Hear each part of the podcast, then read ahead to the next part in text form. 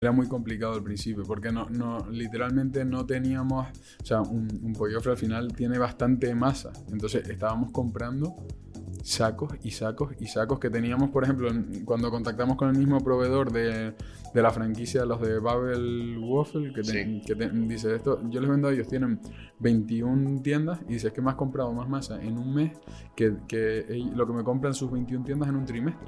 Y digo, y digo, claro, y me has dejado sin stock, me se queda sin stock. Y a lo mejor salgo yo de la tienda, porque ¿a qué hora cerraba la tienda? Cuando se acababa la cola. A las 2 de la mañana. Bienvenidos al podcast de Talent Class. Hoy estamos con Pedro Werbaum, el fundador de La Pollería, La Coñería y entre otros muchísimas eh, iniciativas y negocios que después nos contará. Actualmente Pedro cuenta con 14 locales en todo el territorio español. ¿Qué tal Pedro? Muy bien, gracias por traerme. Gracias a ti por, aceptar la invitación. Y también tenemos a, Kiko, eh, cofundador y socio y co-CEO de, Talent Class. ¿Qué tal? Buenas tardes. Pedro, cuéntanos un poco tu historia desde los inicios, cómo empezó eh, todo. No, eres de Madrid ni, ni de incluso de la península de España y, y, cómo de difícil fue para ti emprender fuera de tu ciudad y una edad tan temprana, ¿no? Vale. Nada, pues yo, a ver, siempre he tenido el gusanillo de, emprender desde niño, siempre buscaba formas de hacerlo. Yo era el típico niño que, quería abrir un, kiosco de, limonadas por fuera de su casa, lo que pasa que mi padre me decía, no, que las normativas, las licencias, no sé qué. Después aprendí a no hacer tanto caso. Y, y bueno, yo estuve un tiempo estudiando fuera, o sea, los últimos años de, carrera universitaria hice ADE y yo tenía muy claro desde pequeño, cuando mis amigos querían ser futbolistas, astronautas y demás, yo, yo quería tener un hotel. O sea, ya más o menos. Que tenía claro que quería ser em, empresario desde, desde muy, muy pequeño. Y... tienes alguna historia que nos puedas contar de pues, el típico chaval con 10, 15 años que vendía pulseras o algo así? Pues llegué a vender dos cosas y, de hecho el primer negocio que quise hacer fue con, yo creo que si no, no sé si 15 o, 16 y estaba empeñado, había visto una, una, como una startup de bañadores mexicanos que venían en una bolsita, como muy, como la moda que salió luego de los calcetines, con sushi, con un plátano, con, o sea, como, como muy pintorescos, pero, pero en bañadores. Y lo vi y me, me encajaba para el sur del, Tenerife, del sur de Tenerife, que es donde soy, de donde soy decía mucho turismo y quería montar como una isleta en un centro comercial que habían abierto allí. Y de hecho, nada, llegué a tener alguna, algunas llamadas y a reunirme con... con ¿Y qué edad tenías? Pues tendría 15, 16. y ¿Qué firmaría tu padre por ti, no? Claro, o sea, me veían y me decían, chaval, pero... Porque habían hablado conmigo por email y después cuando me veían me decían, pero ¿esto qué es? y decían, nada, inviable, ¿no? Y, y, luego, bueno, al final, por, por, circunstancias, me acabé yendo fuera a estudiar. Estuve un tiempo en, en Londres un periodo, bueno, bastante duro, ¿sabes? Me fui siendo jovencito y, y como que desperté mucho, me hice muy listo, no es, que, no es que fuera un niño atontado, ni mucho menos, pero aprendí como lo que vale el dinero de verdad. Por primera vez tienes que tener tu propia economía independiente. Mm, tenía, me acuerdo, llegué a tener tres trabajos a la vez, repartiendo comida en Deliveroo, como el equivalente a, a Globo. Bueno, de hecho llegó aquí también. Sí, sí, sí. Se fue rápido porque... Se fue rápido, sí, se lo comieron. Y claro, bueno, pues repartiendo comida, luego en una discoteca, repartiendo comida, lloviendo, que en Londres es otra cosa, ¿no? Y, bueno, de, alguna forma empiezas a despertar y te empiezas a espabilar, empiezas a hacer un, un poco buscavidas, ¿no? ¿Y lo hacías por necesidad o porque te apetecía hacer cosas, em, empezar a tener contacto con empresa, con el mundo laboral? Digamos que forzaba mi propia necesidad. Digamos, o sea, mis padres me ofrecían la, la, asistencia a cualquier estudiante que se vaya a Londres, pero yo estaba convencido que no. Yo vendí mi moto en Tenerife y dije yo, con lo que venda de la moto más lo que yo empieza, empieza a generar en Londres, yo con esto ya me niego. O sea, no voy a tener que pedirle nada a nadie nunca más. Esa es la actitud. ¿Y cuánto tiempo te fuiste? En Londres estuve casi un año. Casi un año. Y muy bien, la verdad, súper bien. Por, por eso mismo, porque Mm, te ves tan apurado que, que automáticamente despiertas. Desde, desde, antes de irme a Londres, yo me acuerdo, me, me, gasté gran, o sea, gran parte del dinero que tenían en comprar tabaco para venderlo en Londres estaba con Tenerife súper barato, entonces te vas y yo me acuerdo de estar por las calles de, noche intentando vender tabaco, venderte una entrada a la discoteca para comisionar, eh, luego con la bici para aquí, para allá y... Eso me suena aquí, ¿no? Sí, sí, yo lo del tabaco, mis padres fueron muchísimo desde, desde siempre y les traían amigos tabaco de Canarias. Yo cogía los cartones antes de que llegaran ellos y me los llevaba al colegio y los revendía a todo el mundo. Tal cual. Pero claro, a mí me salía coste cero. que. El margen bruto. era Sí, brutal, ¿no? sí, vamos, madre mía. Y bien, y, y bueno, a lo que iba un poco es de, de- de Londres, que me, me sirvió como ese, ese despertar, ¿sabes? El pasar de, de ser un chavalín normal y corriente a de repente despertar. O sea, yo me acuerdo de, me colé en una entrevista de trabajo, me dieron el trabajo, convencí a unos de una discoteca súper top, al final engañando un poco también, o, Bueno, o vendiéndote según te según it se until mire. it, ¿no? Claro, claro, pero de que llegas te pones eh, una chaqueta y hablas con el portero de la discoteca, no, que tengo una, una empresa de organización de eventos, necesito hablar con la persona que tal, porque queremos, queremos alquilar esto entero los días que está cerrada la discoteca. Te dice, ah, bueno, venga. Te viene el, el manager de la discoteca y le dice, mira, estoy trabajando en una tienda de ropa llena de tal, en una residencia de estudiantes, no sé qué, te voy a traer, quiero 10 pounds por cada persona que, que consiga entrar a la discoteca. Y me acuerdo, William C. Williams, se llamaba un negro con una cresta así, una chaqueta de cuero roja. Me mira y me dice, You got it. Me la mano y, y ahí empecé, pues eso, a, a meter gente, a meter 15 gente a la años, ¿no? discoteca. No, no, ahí ya tenía 18, o sea, 18. o sea, 19 a lo mejor. Sí. Era el último año de carrera. O... no, ese era el segundo año de carrera. Luego ahí eh, acabé trabajando un tiempo en una startup, me di cuenta que no, no era para mí, que yo no estoy hecho para eso. ¿De qué era esta? Era una startup, era como de préstamos... mm, como, fintech, ¿no? Sí, bueno, no, no exactamente. Era como. Era, era un poco particular. Eran préstamos de estos eh, pequeños, pero enfocados como a cubrir el, el gap en el cash flow de una empresa, digamos, como para comprar merca- mercaderías. Entonces, era enfocado, por ejemplo, a vendedores en Amazon. iWoka se llamaba la, la empresa. Y, y claro, empezaron a diversificar un poco, a dar préstamos personales. ¿Qué pasa? Entraron al mercado español, todo el mundo cogía el dinero y nadie devolvía nada. Entonces me contrataron a mí de habla, mm, que, que habla español e inglés para hacer 50% venta telefónica, que me ayudó mucho también a intentar vender un producto, que al final la, la habilidad de saber vender yo creo que es de las más valiosas que existen, literalmente. Amén. Si sabes vender, siempre vas a tener dinero porque generas dinero. Pero te dediques a lo que te dediques, seas músico, seas médico, enfermero. No hace falta ser emprendedor para tener que saber vender. O sea, Claro. para cualquier negocio eres súper importante. Sí, vender y venderte. Vender tu idea, vender tu proyecto, vender que confían en ti, pero si sabes vender siempre vas a, crear, a poder crear un win-win situation. O sea, siempre voy a poder llegar a ti y decir, oye, ¿a cuánto vendes tu, tu producto? Te lo vendo, no quiero nada, pero si lo vendo quiero el 20%. Y tú no me vas a decir que no, porque te, te estoy solo puedes ganar conmigo. Exactamente. Y, la otra parte era nada, recuperar la pasta que habían prestado en España y, y no devolvía a nadie. Ahí me acuerdo que lidiaba con los cobradores del frac. Mucho era, era, íbamos como por escalones, ¿no? Avisos, llamadas, tal. Y por último llegabas a los del frac, que tienen un buen negocio, la verdad, se quedaban un 40% si lo, de lo que Hostia. Sí, sí, recuperaban. sí, sí. Y claro, eso era tremendo, porque era gente que no tenía nada que perder, hablabas y hablabas y decías, este tío, no Y sé quién a, a será. morder, ¿no? Sí, sí, Sí, sí. presentada en tu casa. Pero una locura, Claro, ¿eh? Hablaba y le, y le decía, oye, mira, que te- llamaba para preguntarte cómo vas con el seguimiento de Adrián, no sé cuánto, tal. Ah, sí, espérate. Este lo llamo yo el, el pelele. Y dice, dice, sí, sí, ayer estuve por fuera de su casa gritando toda la noche, la mujer me tiró tres cubos de agua, no sé qué, pero esta mañana fui al colegio cuando iba a recoger a la niña y le empecé a gritar delante de todo el mundo que era un moroso, que no sé qué. Y yo decía, hostia. Sí, Digo, sí, es así un no- desfase, es un normal que pagues. O sea, si te van a perseguir al colegio con tu hija, digo... Claro, pero gente, el cobrador del flag se lleva el 40, 20 por, creo, tengo entendido, 20% para la, la entidad, 20% para él.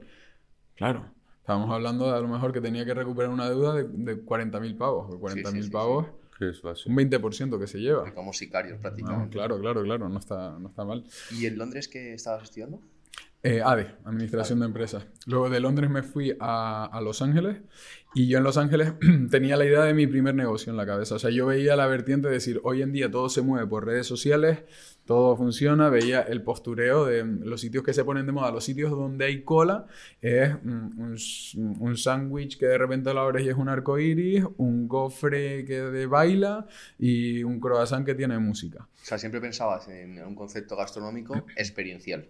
Sí, pero también porque el presupuesto era el que era. Entonces digo, a ver, si, si tengo mm, 4.000 euros para montar algo de comida, más vale que sea algo bonito, mm, que atraiga a la gente por, por redes sociales y que, es- que sea un postureo, básicamente. O sea, que sea enfocado a Pinterest e, e, Instagram, ¿no? Entonces se me ocurrió la idea que... que Ahí estaba empezando Instagram, yo creo, ¿no? Sí, bueno, ya, ya tenía cierto tirón, ya, ya empujaba, la verdad. Y se me ocurrió la idea del, del primer negocio que monté aquí en Madrid. Lo, que, lo que pasa que el día que lo iba a montar en Los Ángeles, el día que iba a firmar el local, de hecho, nada, me llamaron de casa, oye, que hay este problema familiar, mm, tú verás lo que haces. Y dije, bueno, Vuelvo a casa, volví a Tenerife. Claro, después de estar en Londres y Los Ángeles, se me quedó pequeño a los dos meses. Y dije, a ver, me, tengo, me quiero ir. No me voy a ir a Singapur ni a Río de Janeiro, pero Madrid o Barcelona es razonable. ¿Cuánto tiempo estuviste en Los Ángeles? Un año y unos cuantos meses. Un año, y, un año y cinco meses, sí, trabajando, prácticas, estudiando también. Y me acuerdo, dije Madrid o Barcelona. Dije, si me voy a ir, quiero estar en, bueno, cerca de casa, al final es razonable estar a, dos horas.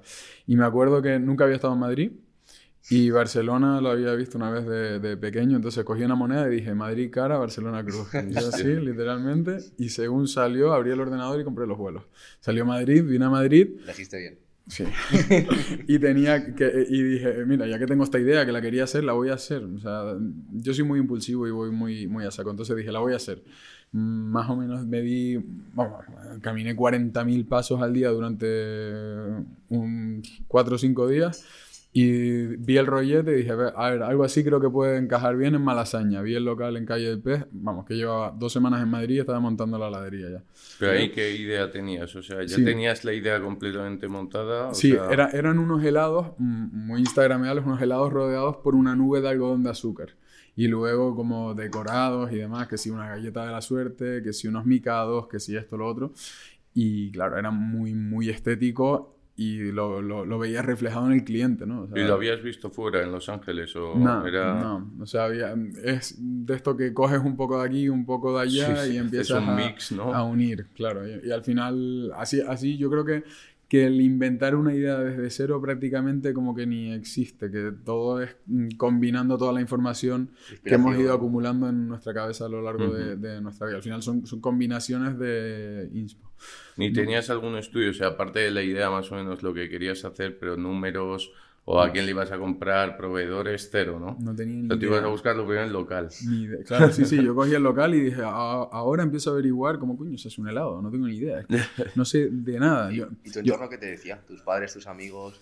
Que querían montar un... Es que como tampoco ni puto caso, la verdad. ¿No le preguntasteis? No, dije, me voy a Madrid y voy a montar esto. Y, muy bien. Y después, claro, yo me veo con 21 años, tendría, no sé. Digo, es que no tengo ni idea de, nada, pero voy aprendiendo por el camino. Yo si voy sin algo es sin miedo, ¿sabes? digo, digo, y a mí el peor de los casos tampoco me resulta nunca tan malo, ¿sabes? Digo, a ver, al final, hoy en día incluso si las cosas fueran mal y yo quebrara, yo sé pescar con fusil, yo me voy a una playa con un arpón y sobrevivo el resto de mi vida. Y aquí no me toca a nadie. En la isla, ¿no? Sí, o sea, tampoco... Yo creo que has mencionado varias cualidades que yo creo que sin duda todo emprendedor tiene que tener y es eh, no tener miedo a fracasar, no tener miedo a intentarlo y ser impulsivo. Yo creo que hay un, un problema muy grande que se comete cuando empiezas a emprender, que es el síndrome del impostor, y es que eh, bueno, pues tienes parálisis por sobreanálisis. Empiezas a analizar muchas hipótesis, oye, ¿cómo, ¿cómo hago esto? ¿Cómo hago lo otro? Y sin duda, el mejor análisis es estando en el barro y que el negocio esté funcionando. Y una vez que está funcionando, ir pivotando e ir ajustando todas las tuercas que probablemente, eh, pues, de tu idea que tienes en un esquema o en tu mente a la realidad varíen mucho. Y te toca hacer ese ajuste. Eso es. A ver, yo tampoco recomiendo a nadie los procesos que he seguido. O sea, yo me acuerdo de estar con el negocio y decir, un par de días antes, que abrir, antes de abrir, decir, y tendré que cobrar con tarjeta, ¿no? Digo, bueno, pues fui a MediaMark a comprar un datáfono y me, miran y me dicen, pero mira, que, eso, que aquí no es. ¿Y, y, dónde coño consigo un datáfono? Al final lo, fui y lo pedí en el banco y, te lo, y dije, ah, que te lo dan en el banco. Pues bueno, pues ya lo aprendí, ya está. Pero no, no, no es que lo recomiende, lo que pasa es que yo siempre he ido pues con ese empuje de decir mm, y hacer muchas veces las cosas mal al principio. Obviamente ya si tuviera que volver a emprender, bueno, que, que sigo emprendiendo, ¿no? Pero ya intento hacer las cosas bien desde el principio. Claro. Sí, pero pues sabes algo. Entonces sabes por dónde no ir y demás. Claro. Pero ahora puedes hacerla bien porque en su inicio lo hiciste mal. Aprendiste de ese error y no lo vuelves a cometer. Claro. ¿Cuánto tiempo pasó desde que aterrizaste en el aeropuerto de Barajas y, abriste el primer local? tres, cuatro semanas. Cuatro semanas. Sí. Buscar local, crear concepto, marca. Sí, lo reformé yo mismo. encima en la calle Pez. Sí. Que ahora mismo, joder, de, de Malasaña sea las más transitadas, ¿no? Sí, no, la calle estaba muy bien. Y encontrar un local ahora mismo ahí no es fácil. No, Bueno, no, no, no. En la parte más comercial, ¿no? Sí, es buen sitio la calle, es, es buen, buen lugar. Y a mí me encajó, me gustó la fachada. el, eh, fueron vibras, entre comillas, de, decir, de patearme Madrid entero de arriba abajo y decir un concepto así, ¿dónde funciona? Yo donde veo algo más diferente, más hipster, donde la gente va vestida más creativa, un poco Alternativo, más- ¿no? Un. Alternativo, exacto, esa es la palabra, digo, malasaña. O sea, es lo que es la sensación que, que me dio. Luego, a ver, resultó tampoco ser tan buen producto, hubiera funcionado mucho mejor en Los Ángeles. ¿Cuál era el producto? El helado de algodón de azúcar. Con algodón, ok. Que llevaba por dentro helado y luego algodón de azúcar, o sea que era buen tosco. Sí, ¿no? es un helado con una nube de algodón de azúcar alrededor. Es difícil de visualizar, pero en las fotos era muy, muy estético y bien decorado y demás. Pero claro, yo partía cuando vas ciego, pues vas ciego, no, no te paras ni a pensar. Y No por, por, por, por no pararme a pensar, no había ni pensado que, claro, en Tenerife, de donde, a lo que estoy acostumbrado es que las heladerías funcionan todo el año. Claro, porque Llego a Madrid y digo, claro, y ahora en enero, ¿qué, qué, qué vendo? Y ahí es cuando empiezo a activarme. O sea, te funcionó bien en verano, pero llega el invierno y empieza a funcionarte mal. No, no, yo decía, es que viene el invierno, pero claro, Ah. yo no he caído que aquí hace frío. No, pero en Santander, por ejemplo, que hay una heladería muy famosa que se llama Recma, Mm. se venden helado todo el año. Intentaron, Claro. creo bien, ir a Madrid, abrieron en Sol y no les funcionó. Claro, Y lo cerraron, no sé si tienen ahora alguna, pero en su día tuvieron que cerrar la heladería. claro, pero de ahí surge la pollería, de yo decir, me cago en la puta, se acerca el invierno, ¿qué voy a vender? Y empecé a pensar, ¿qué puedo hacer con crepes? ¿Qué puedo hacer con gofres? ¿Qué puedo hacer con cookies, con galletas, con palomitas? Empecé a pensar todo lo que es caliente, todo lo que huele bien y es caliente. Y al final, por los gofres, en algún momento, yo también cuando llegué a Madrid, yo pensé que el orgullo gay era un carnavalito en la plaza de Chueca con tres personas ahí haciendo lo que sea. Digo, pero claro, llegué, viví, viví el primer verano en Madrid y vi el, el- el Orgullo Gay, que además tocó el Mundial o la Congregación Mundial o algo así. Ah, es verdad, me acuerdo. Y, sí, sí. Sí, y era sede, sede mundial de... eso, de y Madrid. dije, "¿Y ¿esto qué es? Tú flipaste, ¿no? Flipé. O sea, tu inspiración fue la sede, cuando, cuando Madrid fue la sede No, mundial cuando pasó yo me acuerdo de decirle al encargado que tenía, de decir, imagínate hacer estos gofres. Y se me quedó la idea en, en una parte del, del subconsciente. Y un día, pasando por Chueca, vi un local en un callejón perdido de 10 metros cuadrados y algo a mí me decía, decía, "Este- es que esta idea tiene que, o sea, va a hablar todo el mundo. Es, es demasiado loca, como es algo que nadie haría, seguramente. O sea, es, algo que, que se le puede haber ocurrido a un montón de gente, pero de ahí a estar tan pirado para decir, pues cojo un local, lo llamo la pollería y vendo esto. No, tal cual, tal cual. Claro, a- ahora a, a posteriori sí resulta fácil, resulta obvio. Eh, Dice, claro, a ver, estaba claro que la pollería no. Eso antes de montarlo, antes de abrir el primero. Total. Y yo no se lo dije a nadie porque no quería sesgo, no quería que nadie me echara para atrás, no quería nada. Y, y- y me acuerdo decírselo a, a- a mi familia, nada, el día de la apertura, un día antes, y ahí, bueno, ahí quedaron... La pregunta es qué te dijeron, ¿no? Ahí cuando dijiste, A ver, voy, a, padre- voy a vender pollas. Sí, sí. Mi, mi padre me dijo una frase histórica que es para enmarcarla y ponerla en, en la pared de mi cuarto para el resto de mi vida. Me dijo, mi padre es un tío que habla muy poco, es muy serio, muy sobrio. Todo lo contrario a ti, ¿no? Bueno, y tampoco me considero yo un... Pero bueno, sí, loco. sí, mi, mi mi padre es mu- muy, muy suyo, ¿no? Muy hermético. Y entonces me acuerdo que le digo, bueno, mira, papi, tengo que decirte algo. mm, Mañana, mañana ya está el local montado, ahora te pasaré unas fotos por WhatsApp, pero voy a abrir este negocio en, en- en Chueca. Vamos a vender estos gofres. Se queda callado. Me enseñaste la foto del... ¿Eh? No, del no, no, no llega. Le Ah, dije, vale. le dije, ahora te lo paso por WhatsApp, pero se queda callado, se hace el silencio. Él estaba armando su frase perfecta porque cuando abre la boca es un genio. Y dice, hijo mío, espero que te vaya bien. Porque si hay algo más penoso que vender pollas es fracasar vendiendo pollas. y dije, vamos, es que ya me jodería hacer el resto de mi vida Pedro el de las pollas y encima no hacer un puto duro de esto, ¿sabes? Y bueno, por suerte fue, salió bien instantáneamente. O Se sea, te metió presión viral. extra eso, ¿no? ¿Mm? Te metió presión extra eso, ¿no? Yo me reí.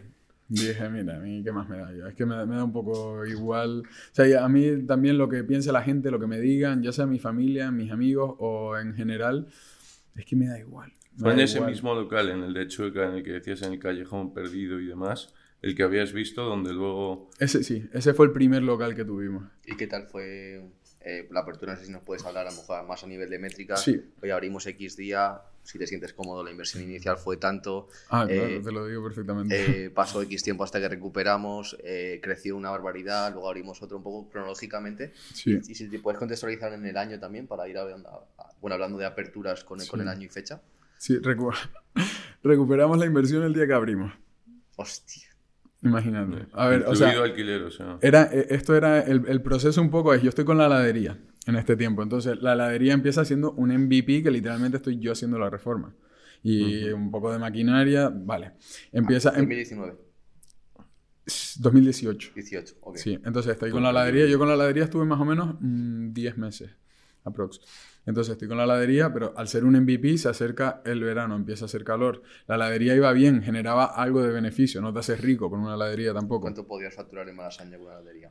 Depende del mes, era muy variable, pero un mes, un año. un mes bueno, es que no llegamos a cumplir Ah, un año, entonces, pero un mes- luego la cierras, esa es lo... ¿no? Sí, la- sí, la quité porque me daba mucho trabajo, ¿no? Pero, pero claro, la, la cuestión es que yo todo lo que generaba lo reinvertía. Decía, es que no tengo un aire acondicionado aquí. Vale, me quedaron 2.000 el mes pasado, pues 2.000 al aire acondicionado. Es que eso solo tengo un producto. Metemos más productos, metemos esto, innovamos, mm, Claro. ponemos un neón en la pared para que la gente se saque fotos, iluminación por fuera, cambiamos esto. cam- Vale, total, que se acerca ya el invierno y tengo en, en la cuenta, me acuerdo, 963 euros. Y tengo la idea de la pollería. Y en invierno, claro. Claro. En claro, yo no voy a vender un y yo- puto helado en Madrid. Claro, y yo digo, guardo estos 963 euros para de colchoncillo muy fino para sobrevivir el, el invierno o me la juego. Y dije, bueno, me la juego, pero claro, para abrir un negocio, obviamente, ni proyecto, ni licencia, ni nada de nada.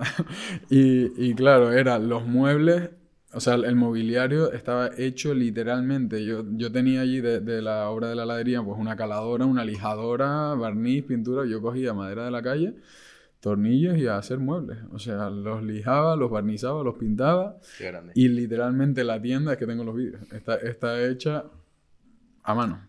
A mano, Eso claro. luego se puede meter, ¿no? Eh, si nos pasas los vídeos, luego se puede... Sí, sí, sí. Sí. Se los pasaré.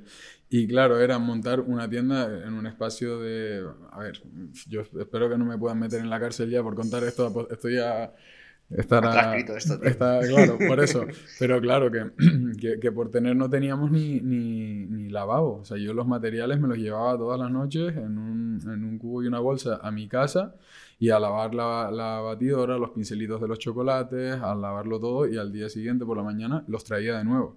Entonces era muy sobrepasado. O sea, yo ese tiempo lo recuerdo fatal, fatal, fatal. Sí, De- la, de- la fase inicial fue la altura.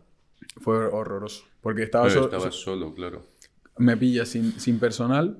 El negocio se va viral el mismo día. Al día siguiente estamos en la sexta, en Antena 3, en 4, en La Resistencia. Está la radio alemana, la radio francesa llamándome. ¿De eh, la televisión internacional por fuera con los focos. Te viene Luisito Comunica. Buah, triple. Eh, te empiezan a ¿Y venir tú solo? todo. No, no, y yo, claro, tenía un chico de la heladería, me viene justo, abro y me cae encima el puente de diciembre, creo que, que era, nada más, Sí. nada más, a ver, vamos, Madrid a reventar, diciembre. O sea, una locura tan grande. Claro, no tenía tanta maquinaria, yo compré una gofrera. Aquí. Y de repente yo le preguntaba a la gente, oye, por, por curiosidad, ¿cuánto llevas ahí esperando? Tres horas y media. No. Porque Joder. tú estabas dentro haciendo gofres y Claro. no veías la cola. Tú no ves la cola. Pero, y la cola Pero la de de los repente... gofres, o sea, lo que no entiendo todavía es la de los gofres ya tenía forma de polla, o sea, Sí, pero- sí, pero sí, No, me refiero a que si la sacáis, todo el material era de la heladería, ¿no? Y entonces todo lo que ibas a hacer, porque no existía esa maquinaria, ¿no? O sea, la que tú querías, con la forma que querías. Claro, la mandamos a hacer en China. El molde. Ahí es donde iba toda la inversión de los 960 euros, prácticamente. Joder. Me mandaron un- unos moldes de esto, de lo, lo que te pones de- en el dentista, para hacer la forma. Hostia. Entonces hablan Qué las bueno. malas lenguas que el molde soy yo. Eso se dice. Qué bueno. Y, Y, y una pregunta, ¿cómo haces para abrir una tienda y que el, primer día haya tres horas y media de cola? No, eso, eso fue el segundo día. Pero claro, yo no era consciente, yo estaba dentro. Y es que no hicimos nada, literalmente. Me acuerdo mi, gran estrategia de marketing de decir, claro, queríamos em- empujarlo. Yo me acuerdo, hice eh, junto con los empleados de la heladería, todos en cada móvil hicimos cuentas de Tinder, de Grinder, de Badu con fotos de tal y decía, si, si, hacemos match, tienes el chorrito gratis, o no sé qué, no sé qué historia. Y claro, las cuentas colapsaron, o sea, es que era match, match, match, match, match, match.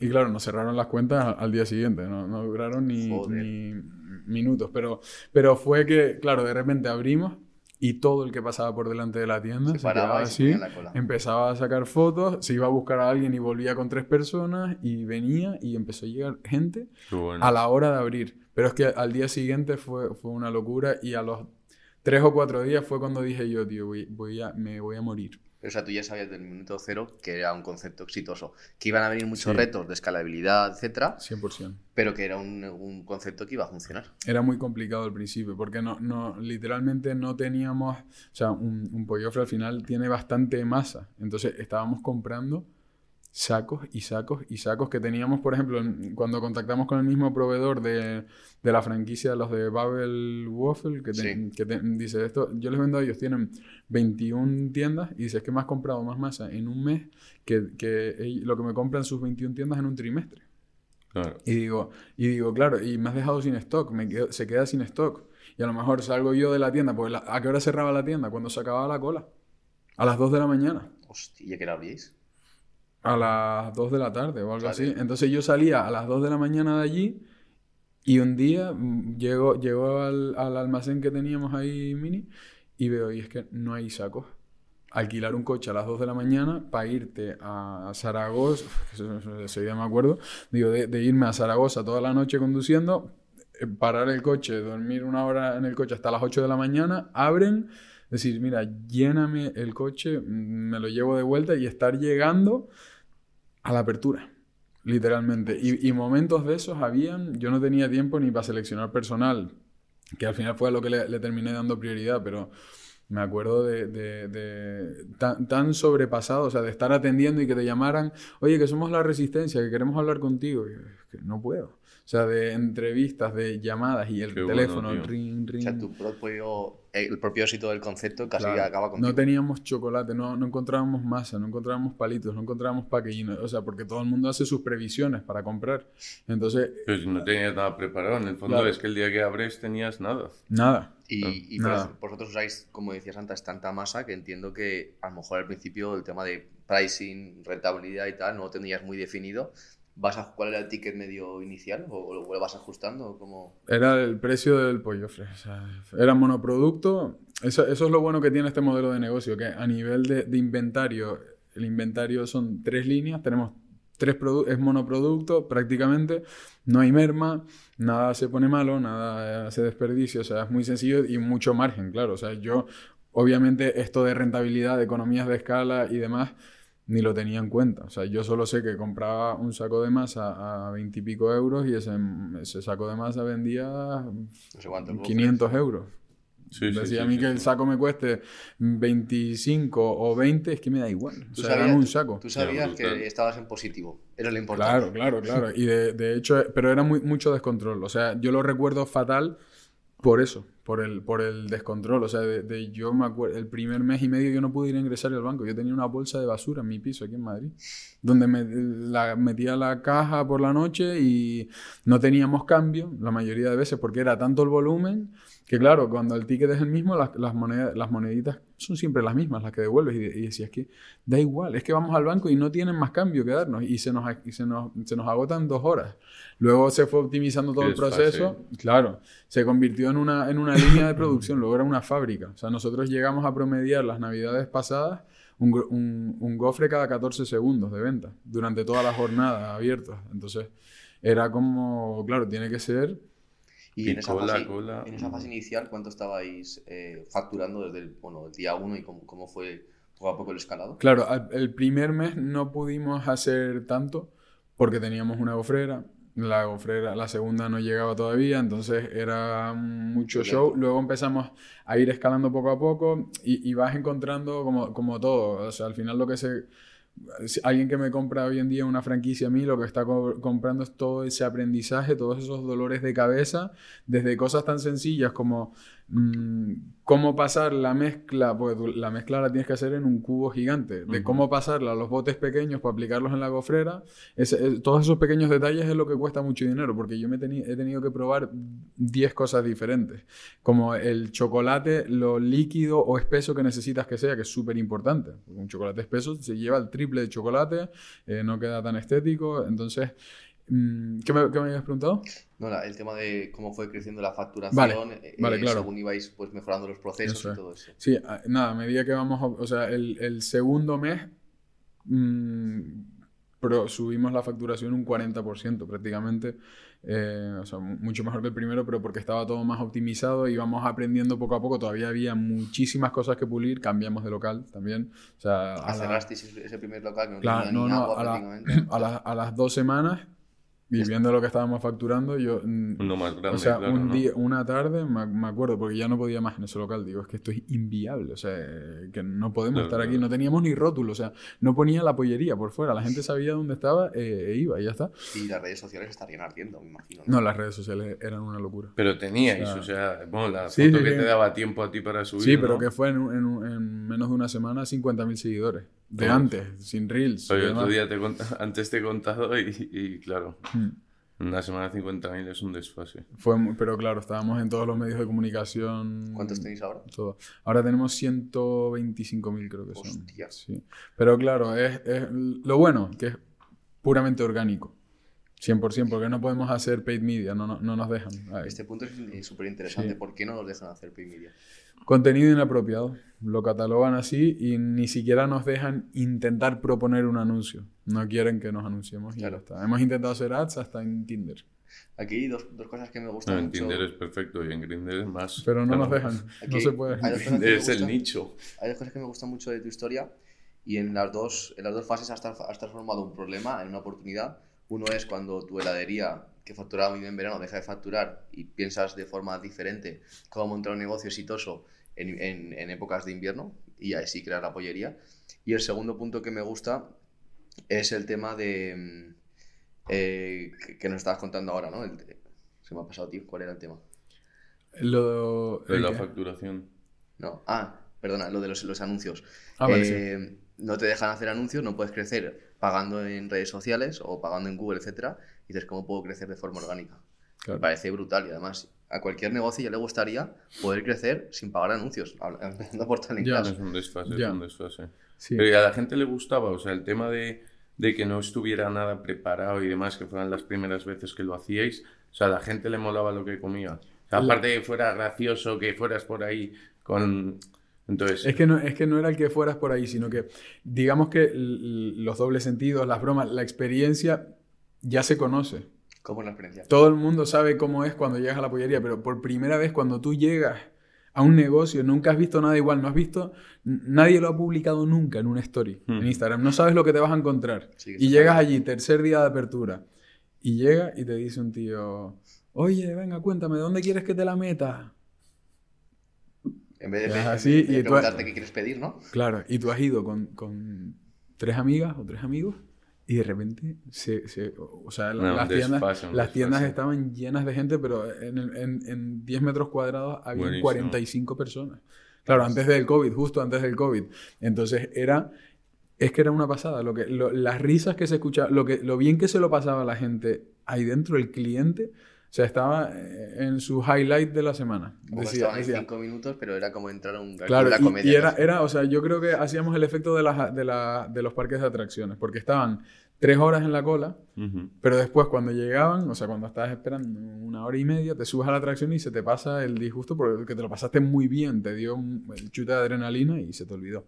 Pues era lo mismo, entraban ahí dentro y desde que entraban hasta que salían, la- salían la gente con las lágrimas, llorando de risa, porque nadie venía solo, todo el mundo venía acompañado. Entonces, cuando le, cuando le están haciendo la experiencia, digamos, a la persona que, que traes tú, y, y ves las caras que se le ponen, pues la gente se partía de risa. O sea, a- ahora se ha trillado un poco, inevitablemente, la experiencia, pero al principio era algo surrealista. O sea, Aquí- daba igual que estuviera mal montado, si es que venías y era una locura, era un universo paralelo. O sea, por eso es Decían- desde el principio, las frases, las coñas y todo Claro. eso venían O sea, tú ya tenías la idea, obviamente, de lo que ibas a hacer, pero querías que la gente soltara todas esas coñas. Y Sí, tal. sí, yo quería que fuera un show y, y no vender un gofre, sino una experiencia y el gofre es un souvenir. Qué guay, tío. Algo que te, que te llevas extra, pero... Y, y de hecho todos los negocios que se me ocurren a mí de restauración y demás siempre van por ahí, siempre van por la misma vía de, de, de hacer algo muy... Que vengas a vivir la experiencia y de paso comes. ¿Cómo, cómo es la experiencia de la pollería? Desde que haces un par de horas de cola, o, o por lo menos al principio, hasta que entras, te preguntan, ¿cuál era la pregunta inicial, perdona? Cada, cada empleado al final tiene su propio Ah, sí. repertorio, claro, y, y- y- y son tan creativos que yo muchas veces he pref- o sea, el- el- obviamente los orientas un poco y, y el que sí, que no. Hay cosas que es pasar la línea y que, y que somos un negocio que vendemos comida, que vendemos comida, que no somos eh, un zoológico. Iba a soltar una, pero yo creo que... Entonces, claro, cada uno, a ver, al final cada uno tiene su movida particular, contratamos también, hacemos, mm, hasta hace poco hacíamos entrevistas grupales y a ver, y enseguida ves quién, quién tiene la chispa, porque no necesitas, no necesito un ingeniero, ni necesito que tengas ninguna carrera, nada, simplemente que tengas la esencia de la pollería en tu interior. Entonces, hay algunos, pues Es- tenemos aquí un sevillano en Madrid que de repente te aparece vestido de sevillano y con su abanico, y el otro que se pone a bailar, y el otro que saca a los clientes a la calle y eh, no sé qué.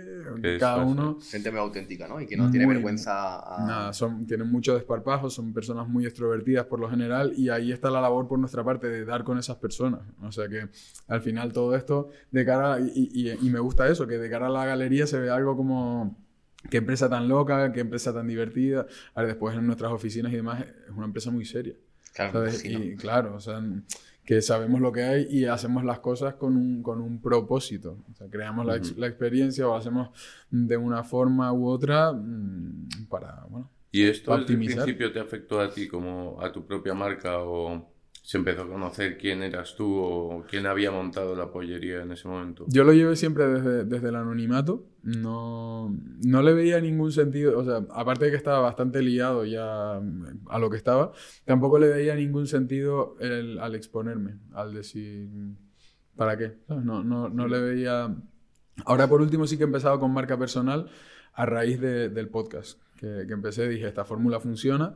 El tema de la marca personal me parece interesante y, y ahora estoy empezando y lo estoy disfrutando mucho, la verdad. Porque sientes que das un contenido de valor gratis, prácticamente. No, prácticamente no, gratis, en un canal de YouTube o en- que escuchan. tu- y está guay porque es, es un público que es muy agradecido, que, que absorbe tu visión, que te piden consejo, que, que te paran por la calle. "Buah, tío, lo- tu podcast me hace pensar mucho, de verdad que estoy cogiendo más hábitos, estoy eh, tengo otra configuración mental. Eh, eh, está bien, me gusta, es agradecido.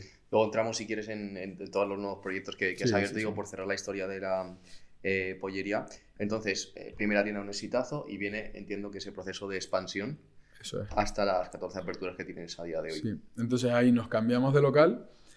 mm, Ahí todo va como la seda. Y de repente, 13 de marzo creo que era, nos cierran el, el local. Entonces, claro, Por COVID, ¿no? por COVID, exacto, pandemia. Entonces ahí, yo, a ver, es, un- es una putada en el momento, porque... ¿De cuánto tiempo había pasado? O sea, más o menos desde que abrías hasta que... Nada, tres meses. Eh, Joder. iba de puta madre, estabas Claro. en la cresta de la ola y de repente... Va de puta madre. Vamos, esta, no paraba de subir porque cada vez optimizábamos, optimizábamos. Y el último mes ahí hacemos casi 100.000 pavos facturados. Vale. Y de repente, ¡pac! Te cierran. Ah, por un lado yo creo que te, te vino bien, ¿no? Para, para tranquilizarte, Sí. asentar. No, claro, yo lo di- disfruté muchísimo. La pandemia ha sido buenas de- vacaciones, de, ¿no? de los mejores momentos de mi, de mi vida porque también me lo tomo con filosofía y tampoco estoy yo muy cegado por el dinero ni nada, sino que trato de hacer lo que me gusta y de, y de disfrutar. Pero bueno, es, es un palo en ese momento, pero luego se convirtió en una oportunidad. Otra bueno, según se mire, ¿no? O sea, Mm. No sé qué hubiera preferido si tuviera que, volver atrás, pero ¿qué, pasó? Que justo antes de que nos cerraran yo ya estaba buscando, porque decía, esto nos lo van a copiar por todas partes, vamos a buscar locales ya. Me fui a Málaga, no hay ni un local en Málaga, me fui a Valencia, no, conseguimos nada. Me fui a Barcelona, no conseguimos, me- creo que hice dos o tres viajes, no conseguimos locales. De repente, pandemia, y después ya era carta libre. Mm, Durante la pandemia viajé mucho a- para buscar locales. Sí que había locales. Claro, llega- llega- llegas a Valencia Sí, sí. y dices, mira, en el sitio más prime de Valencia, ¿cuál- ¿qué local quieres? Y mucho más barato de lo que Tienes seis y te pones a negociar Claro. y sacas, vamos, pues sacamos uno- unos deals buenísimos, sin- o sea, locales por los que yo creo que hoy en día podríamos, podríamos pedir 100.000 euros de traspaso, los cogimos sin traspaso. ¿Y cuántos locales has visto en la pandemia? No, en la pandemia no, o sea, lo, bueno, los... Es que fue, la desescalada fue un poco extraño, o sea, no fue como pistoletazo de salida, sino... ah, Y entonces, claro, esas aperturas como en plena desescalada fueron complicadas también, porque mm, de uno a uno, aforos limitados, toque de queda, esto, lo otro, entonces no, nunca volvieron, bueno, sí volvieron más adelante, pero todas esas aperturas no fueron el boom inicial ese al que estábamos acostumbrados. La de Valencia sí, la de Valencia ha sido la cola más grande que he visto yo en un negocio en toda mi vida. O sea, una locura, una locura. Pero luego abrías en otros lugares y a lo mejor era más discreto y el boom empezaba a ser después cuando daban un poco más de cancha, ya te permitían salir más. mm, Era un poco... Hubieron muchas normativas ahí un poco extrañas. De... ¿En qué ciudades estáis? Ahora mismo estamos, eh, es Madrid, tanto la pollería como la coñería, la de Londres, estamos en Alicante, estamos en Valencia, eh, Sevilla, Málaga, Granada, Badajoz, eh, León, Valladolid, se me escapan un par de ellas. Mm, Eso es bueno. ¿Y tenéis un modelo híbrido entre eh, restaurantes propios o locales propios y Justo. franquicias? Justo. Sí, vamos, vamos abriendo. eh, bueno, íbamos, ahora lo, ten- lo- tenemos un poco parado porque me parece más interesante el modelo de, de franquicia, lo que, lo que comentábamos antes. Al final, a la hora de, de escalarlo, casi que vale la pena protocolarizar todo, prepararlo para que sea lo mejor posible de cara a, franquiciarlo y expandirlo internacionalmente. A mí lo que me gustaría ahora es apostar por el, rebranding de, de que se llama la que tenemos en, en Londres. Y creo que hay mucho más potencial por ahí, por lo, porque bueno, porque aquí en España al final te tiendes a canibalizarte. No es un modelo de negocio como puede ser Yao Yao, por ejemplo, sino que tú pones dos pollerías en el centro de Madrid y te robas los clientes. Te los robas, sí, sí, sí. literalmente. Entonces, Has hablado antes de la coñería. Eh, cuéntanos qué es esto, porque hasta ahora no lo habías contado. esto fue por petición popular. O sea, llegaba tanta, claro, llegaba tanta gente a la, a la pollería que le pusieron el, nombre de los clientes y decían, oye, ¿y la coñería para cuándo? Y digo, bueno, bueno, pues habrá que abrir la coñería. y la abrimos y bueno, al final se convierte un poco en esa, en parte de la experiencia también, de tener diferentes sitios. A mí me encantaría conquistar Chueca, de alguna forma. Además, creo que el público de Chueca es mm, un público brutal. fiel, ¿no? Sí, fiel. brutal. No, o sea, por ejemplo, me gustaría tener un bar de copas de la pollería. En- Dentro de la... No, no, un bar de copas de la pollería. Ah, de la Y pollería. claro, y después tener una... y- Y que las copas antes tengan forma de pene. No, que sea muy experiencial también, que te, lo pases, que te lo pases muy bien. No todo tiene que tirar por ahí, sino que el, el típico lugar que es un lugar loco, que de repente tienes un toro mecánico rosa, que hay un parque de bolas y te dan eh, jeringuillas de chupitos de gelatina y se sube un tío aquí y hay una liana y un columpio y neones. Entonces algo como muy rosa y blanco todo en Es nuestro... un sitio en el que se puede probar y la gente está abierta como para entrar y al menos probar. Eso ¿no? es, claro, que se convierta en algo turístico también, o sea, en algo que, que comparta los valores de la pollería, que al final son diversión y locura, pues diversión y locura, versión bar de copas. Y me gustaría, eh, o sea, un poco, eh, me, gu- me gustaría como el conquistar Chueca, porque por ejemplo, un bar de copas en Chueca funciona lunes, martes, eh, miércoles, jueves, todos los días de la semana. Todos los días de la semana. Y, y eso no pasa en, en muchos otros lugares, pero es, es un. O sea, Chueca tiene esa eh, peculiaridad. ¿sabes? Oye, ¿y porcent- Ujú. ¿Has analizado la métrica de qué porcentaje de tus clientes son homosexuales o heterosexuales? Casi todos son chicas. Bueno, pero no te he preguntado En por el ambos. género, ¿eh? En- En la pollería y la coñería. Casi Pero, todos son pero no te he chicas. preguntado por 80. el género, Ah, vale. sino por la orientación No, no, sexual. lo- no lo he analizado. Ni idea. Pero, pero puede ser una bueno. métrica interesante, ¿no? Sí, lo que pasa es que yo métricas no manejo nada. no, pero, pero, Bueno, el podcast ahora sí las manejas. sí, pero bueno, yo creo que puede estar 50-50 ahora mismo. Ok. Aprox. Bueno, y hablando de Chueca, claro, es que depende. No es lo mismo que te vayas a Badajoz, pero algo que, que sí hemos conseguido, y, y, me lo dice mucha gente, es decir, que, que entre mucho hetero en Chueca, que antes estaba visto como algo, bueno, como que, no, que no había mucho que hacer ahí, pero ahora la pollería yo creo que, por lo menos aquí en Madrid, es que funciona diferente en Madrid que en el resto de lugares, se ha convertido como un icono, ¿no? Como esta, pues si pisas Madrid te comes un bocadillo de calamares, y pisas Chueca pues te comes una polla, ¿sabes? No hay más. No, tal cual, tal cual. Y háblanos que, bueno, hemos estado hablando antes del podcast y nos has contado una estrategia que hacéis cuando ves que está un poco vacío el local, ¿qué estrategias hacéis que no pueden ser de pago porque estáis eh, vetados por estas plataformas para captar clientes? El otro día mencionábamos la de los globos, creo, no sé si, o la del euro, no sé si puedes contar alguna de estas. Sí, a ver, la pollería, yo algo que, que siempre he identificado es que hay una barrera de hielo en la entrada. Entonces, es como entrar a un sex shop. No, tan, no, no, no tanto, pero, pero sí hay un punto de timidez, de vergüenza. O sea, precisamente yo todo el branding que he tratado de hacer de, la pollería y construirla como marca es que parezca una tienda de bebés. Una tienda de bebés, que, falten los, los pañales y los peleles. Porque se hace mucho menos agresivo. Yo he visto copias o sea, otras empresas que nos han copiado y lo hacen todo súper eh, super sexualizado, súper agresivo. Y, eso al final no es cómodo para gran parte del público que tenemos. Muchas veces nuestro público objetivo son al final grupos de chicas de 18 años. Que, que no, no, quieren que un tío les esté, les esté diciendo barbaridades, barbaridades. O sea, al final es alguien que te recibe con un montón de simpatía, que la tienda se ve de rayas rosas y blancas, es todo súper amigable, y alguien que te recibe como muy simpático, hola chicas, no sé qué, ¿qué vienes a buscar por aquí? ¿En qué te puedo ayudar? Y es como, Y se crea esa timidez, pero en el momento que rompes el, el, O sea, notas mucho cuando estás detrás del mostrador, que yo todo el principio estuve y es algo que me ayudó mucho y que recomendaría a cualquier dueño de negocio tratar de vivir el negocio desde detrás de la barra también porque ayuda mucho, pues te das cuenta de que mm, a veces pasan por fuera, curiosean, ah, mira, este es el sitio que vi en Instagram, que no sé qué, ah, mira, y la tienda está a lo mejor vacía un rato y en el momento que entra una persona ya entra todo el mundo, ya se pone porque hay alguien que está rompiendo el hielo. Que les da vergüenza, ¿no?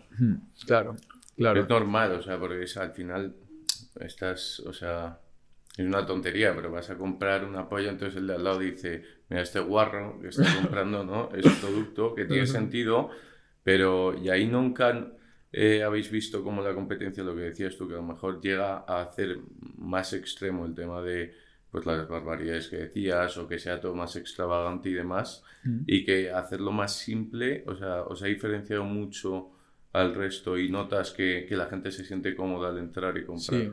Sí, o sea, nos ha, nos ha, diferenciado mucho eso, el trato y la forma de, de, construir la marca alrededor de algo mucho más amigable, mucho más Disney por decirlo así, pero también el, el, el crear una marca. O sea, lo que hablaba antes de, de, cuando dije lo del bar de copas de la pollería, creo que mmm, todo el mundo, más o menos, todo el mundo que haya estado en la pollería y que haya vivido la experiencia y nos siga en redes y demás, se puede imaginar medianamente cómo sería un bar de copas de la pollería. Sin embargo, la, la competencia a veces es como que nos copian literal y no tienes esa diferenciación y eso, eso vende mucho. Entonces puede que tú abras en una ciudad y te vaya bien, pero ¿qué pasa? Que si llega la pollería original de verdad y te abre al lado, cierran. Como, como hemos cerrado copias por toda España. Bien hecho. Llegamos y cierran. Por el poder de la marca, la comunidad. Claro, porque... Es que una tribu, gente que, que, se quiere pertenecer a esa... porque si, si, tú estás en Málaga y solo tienes una que es pirata, pues puede que vayas. Pero si tienes a elegir entre la original, la cool, la que está de moda, la que tiene seguidores en Instagram, la que van mm. los influencers, la que tal, o la otra, nadie va a querer subir la foto de la fake. Está muy bien lo que has dicho, ¿eh? Lo de la diferencia entre, para tienes un producto muy arriesgado hmm. y que, que, es muy fácil saltarse esa raya y decir, oye, me, o me faltas el respeto o la vergüenza de la gente. Claro. Es decir, que entren unas maldes, pero que lo hagas tan amigable que cojan y de repente que os entrarán seguro. Sí, y al, al final es hacerlo que el que piensa mal es el cliente. Porque tú le puedes decir, oye, ¿dónde quieres que la meta? Y el cliente se empieza a reír y tú, ¿de qué te ríes? bueno, toma, agárrame la gracia, chao. Y luego yo he escuchado. No diciendo nada. ¿Has escuchado del tema de la crema que ponéis por encima crema? Sí. ¿Cómo es esa experiencia? Es que es todo parte de. O sea, hay, hay, hay, son innumerables. Había que traer a aquel sevillano que nos cuenta 10 frases clave de. Sí, no, pero son innumerables. O sea, nosotros en el, en el manual de franquicia, por ejemplo, pues ponemos. mm, creo que son 14 páginas, 14 folios de frases, de doble sentido, de ocurrencias, de tal, pero es que después cada empleado tiene, tiene la suya. Y, y lo que comentaba, claro, que mm, hilando con, un poco con lo de antes, el, el hecho de que alguien vaya a montar como una, una copia o el mismo concepto y viva con el miedo de que lleguemos nosotros y les haga cerrar, hace que antes de montar una copia nos coja una franquicia. Entonces, Bueno. ahí, por eso ahí está también el valor de crear La marca. la marca. Mm. Total. Estábamos hablando de estrategias de captación y te, te había puesto un par de ejemplos. Mm. Estrategias de captación de- como de, clientes, de como street marketing. Street marketing, exacto, sí. Vale. Sí, a ver, nosotros al final, por lo que, por lo que hablábamos antes de, de tener el, el paid media totalmente restringido, tenemos que buscar la forma. O sea, tenemos que buscar la forma de que se hable de nosotros, de que el cliente nos haga la publicidad y eso pasa por crear una experiencia lo más valiosa posible. Entonces, mm, ahora, por ejemplo, me gustaría convertir la, la tienda de aquí de Madrid, por probar, Estoy intentando hacer una máquina de, de- de- de juegos. O sea, estas que tienen el martillo y sale una cabeza y le das, Sí. pues crear lo mismo, pero bueno, como que te saca un pollo de rosa y le tienes que dar. ¿Por qué? Dos cosas. Tú O estás sea, todo el día pensando Claro. en- en- No, no, pero, pero es que esto tiene do- doble función y está muy bien. Por una parte, creas experiencia, creas algo más que el cliente puede grabar y compartir en redes sociales y es como diferente, pero mantienes a gente dentro de la tienda. Entonces, eh, la, la pantalla de hielo de la que hablábamos está rota, porque si hay gente jugando, o sea, una cosa es que esté la tienda vacía con una canción de J Balvin de fondo y los empleados así, hola, ven aquí, ven aquí. Que no, mm, que haya otro grupo de amigas dentro jugando, venga, dale tú, dale tú, ahora tú, Sí, venga, que se te, en un sitio donde la gente quiera pasar tiempo. Claro, o sea, y, la barrera de la vergüenza está rota. Sí, y tu ticket medio subirá porque pasan más tiempo. Sí. Lo único que necesitas locales más grandes, me imagino, ¿no? Sí, bueno, no, con los mismos locales podemos, siempre da, juego, es, es cuestión de, hacerlo un poco de una forma creativa y, conseguir muchas interacciones, pero lo, que te decía de que al no poder hacer paid media necesitamos que el cliente saque fotos, saque vídeos, entonces una experiencia súper divertida, si vienes con una amiga la grabas, lo subes, publicidad. Entonces, un detalle que te comentaba, que lo, que lo hicimos hace un- una semana, dos semanas, le dije al encargado de la tienda, oye, pega un euro con silicona en el suelo de la tienda y pones eh, y escribes ahora con retulador rosa al lado, pone- por tan poco dinero te pones en esta posición. Entonces, claro, es algo que es fotografiable, eh, lo, lo puedes subir a las historias y, te- y es parte de la experiencia. Es algo que vas a comentar luego, de que te vas a tomar una cerveza en una terraza y dices, no te puedes creer, la pollería, la propia pollería me la lió. Digo, veo ah, un euro en el suelo, qué bien, tal. Y de repente veo la frase al lado y te quedas como, bueno, pues es parte de, ¿no? de, de crear la experiencia al final. ¿Y Lo has notado en las ciudades que habéis abierto cuáles son las más prohibidas? Porque al final lo que decías, no chueca, chueca. Hmm. En los bocata de calamares. Y luego vienes a Chueca, pues al final habéis conseguido hilar muy fino, joder, Sí. porque Chueca es Sí, conociendo mundialmente, ¿no? Entonces hay ciudades que digas, oye, aquí la gente sí que es más prohibida, eh, a lo mejor pues si abres, no sé, en, en País Vasco o, o en Galicia a lo mejor, son más prohibidos que en Sevilla, que Claro. tiene más desparpajo y demás, ¿no? Sí, justo por eso todavía no hemos entrado mucho al norte de Europa. A mí, no sé, digo, al norte de Europa, al norte de, de España.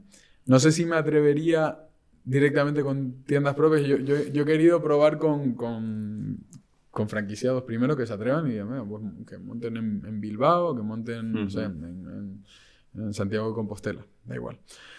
Y, a ver, el, el tema es que no llegas a, a detectar en tienda qué población, entre comillas, es más cohibida o no, porque al final el que viene a la tienda es- viene y, y viene a lo que viene. Y, a lo mejor te vienen los que tienen más desparpajo de, de cada lugar. Si es verdad que por Andalucía hemos crecido rápido y, y encaja muy bien y la gente mm, es muy di- dichara- dicharachera. Sí, chicharachera, Sí. o se diga. Y, y nada, y funciona muy bien y se crea un muy, muy, bien, muy buen ambiente porque hay gente que por lo general es de, de risa fácil. eh, el, el hecho de captar los empleados, que también es importante, de repente coges a gente que tiene, un- que tiene la gracia, que es Joaquín, el del Betis. En, en versión la pollería, ¿sabes? Y se, y se les nota porque, porque lo llevan en la sangre y hacen que la experiencia sea buenísima. Incluso aquí en Madrid, andaluces siempre hemos tenido bastantes en el, en el equipo y funcionan muy bien.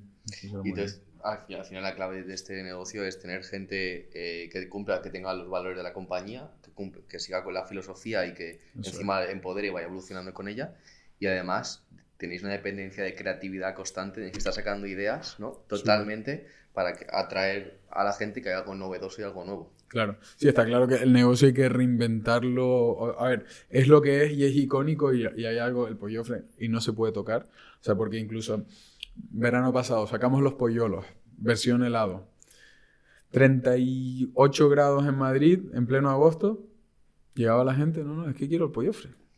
Yo, pero seguro que no quieres un polo de hielo, un helado. Y con algodón tampoco. No, no, no. Es que, claro, quiero el pollofre, lo que he visto en todos lados. Eh, también es la pollería es muy turístico ya, se habla mucho en inglés, o sea, muchas, al final vienen los turistas.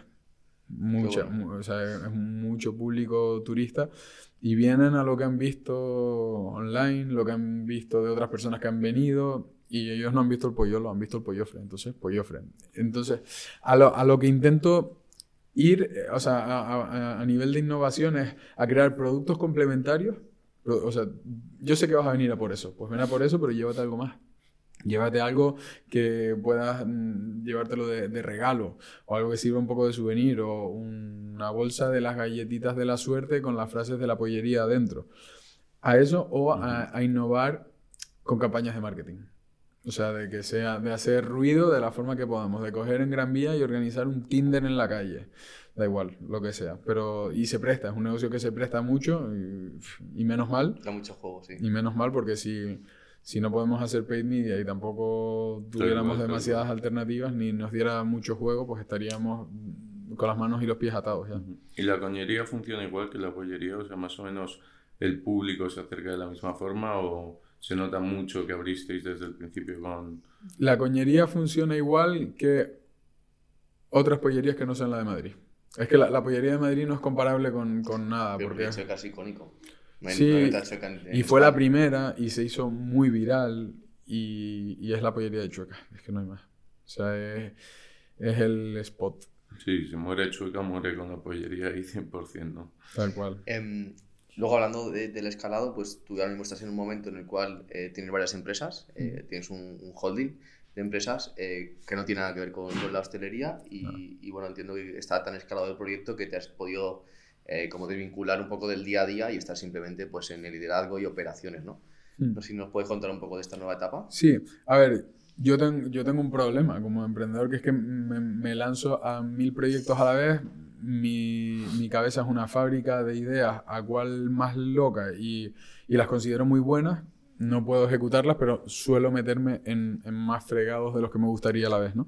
Entonces, em, es que, por ejemplo, hay un proyecto que va a ser un e-commerce multimillonario que todavía no ha salido, se me ocurrió la semana pasada y ya lo estamos haciendo porque no puedo evitarlo. Digo, está y vinculado con la pollería, luego les cuento si quieren fuera de cámaras, pero es que es un productazo y lo vamos a reventar. Lo vamos a reventar. Bajo el nombre de la pollería otra vez, pero, eh, pero es que siento que es mi deber hacerlo. Y luego, por otra parte, tengo la, la marca de ropa, un, e-commerce de, Fulcon, de, de, de streetwear. Luego, el podcast, que lo empecé como hobby y a lo... A ver, la verdad que es súper contento, me ha sorprendido un montón el podcast por la cantidad de, primero la cantidad de contactos que te permite hacer, la cantidad de, exposición y de credibilidad que te da, lo divertido que es y luego que, se monetiza mucho más de lo que yo pensaba.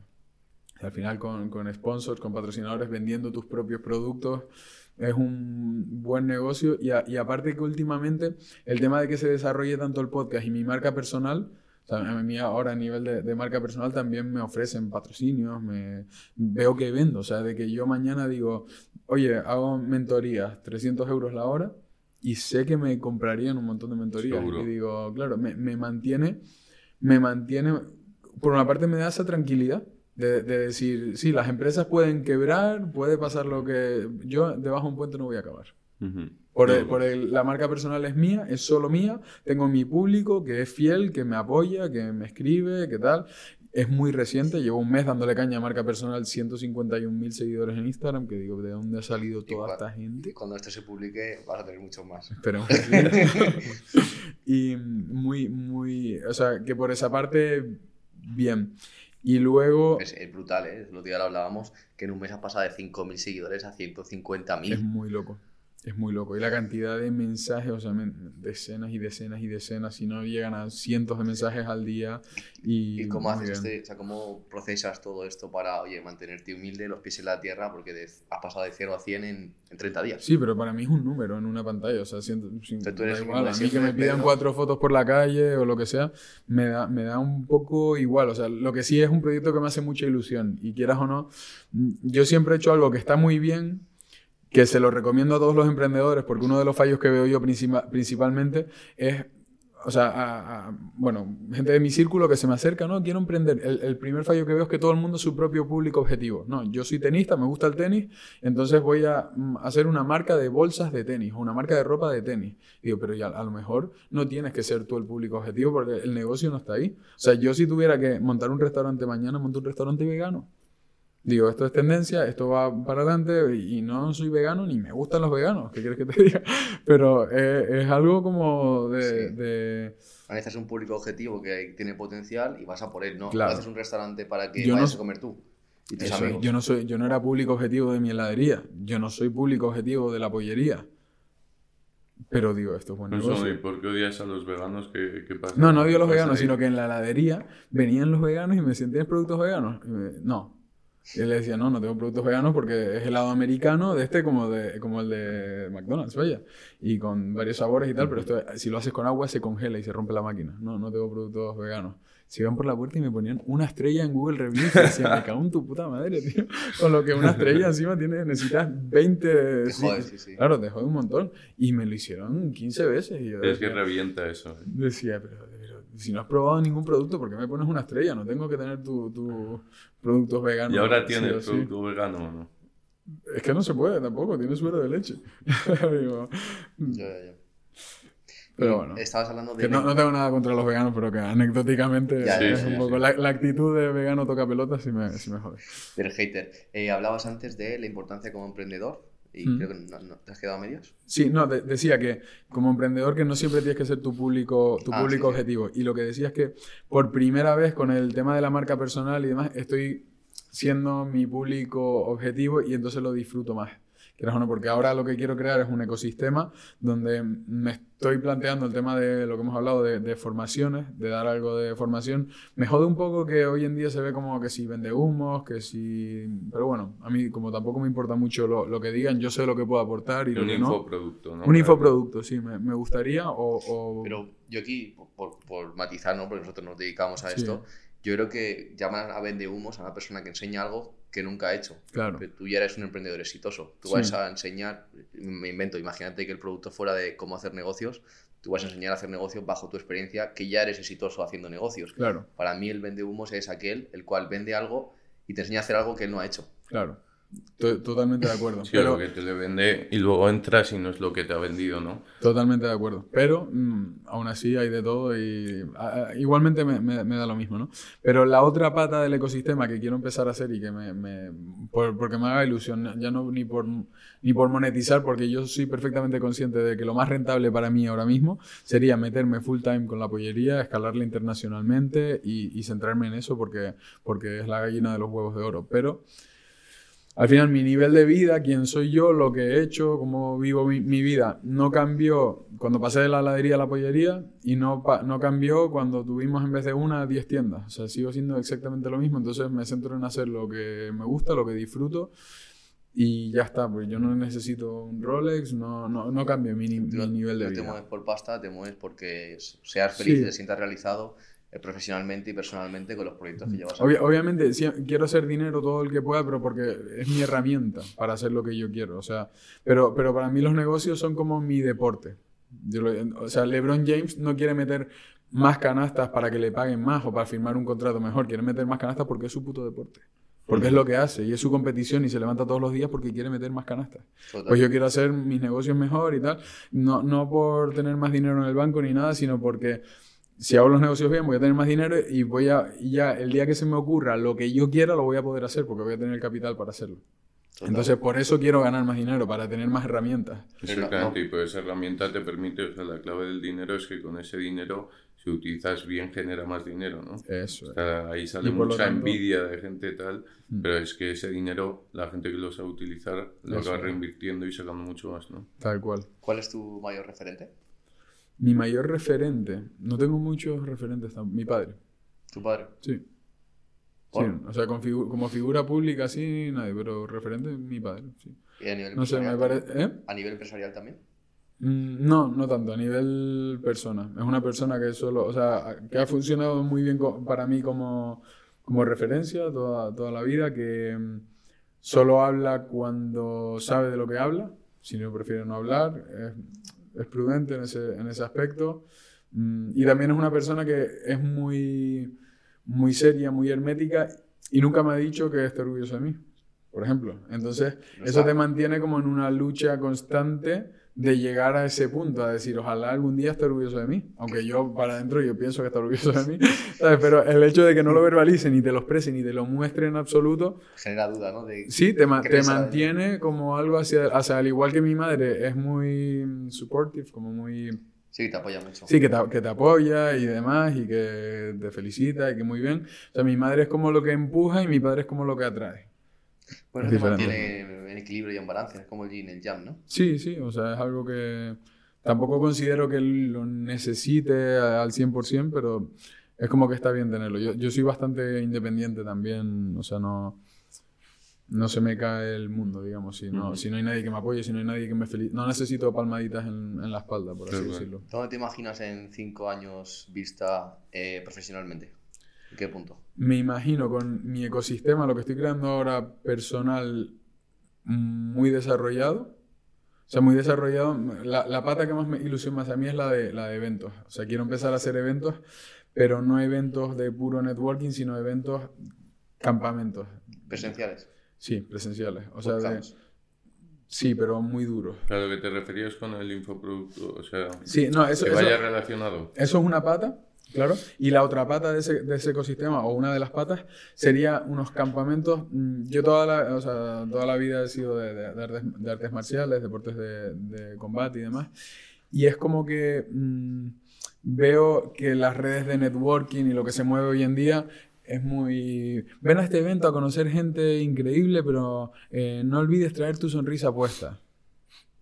Shut the fuck up. O sea, como decir, a mí me, encantaría mm, coger un campamento en Marruecos, con, o sea, en, el desierto de Agafay, a las afueras de Marrakech, alquilar el campamento entero con 50 cabañas y llevarme a 50 personas y tener los 5 días corriendo por el desierto, burpees, luego una clase de dos horas de emprendimiento y marketing digital, luego otro segundo entrenamiento, técnica de combate con unos monitores de artes marciales, luego dos horas de comida y networking, luego un, un, seminario o, traer a el CEO de no sé quién y que dé pues, una, una charla y otra vez networking. Al día siguiente lo mismo, o sea, como cuatro o cinco días de que está guay toda la película y llevar filmmakers y que eso parezca la película de 300, pero también como de, que sirva de, configuración mental de, personas que están en, la misma onda, digamos, que se conozcan, que hagan cosas entre ellos, que luego ves que dos que se conocieron en tu campamento se asocian y montaron un restaurante en Alicante y te invitan al restaurante, no sé, eso me parece bonito.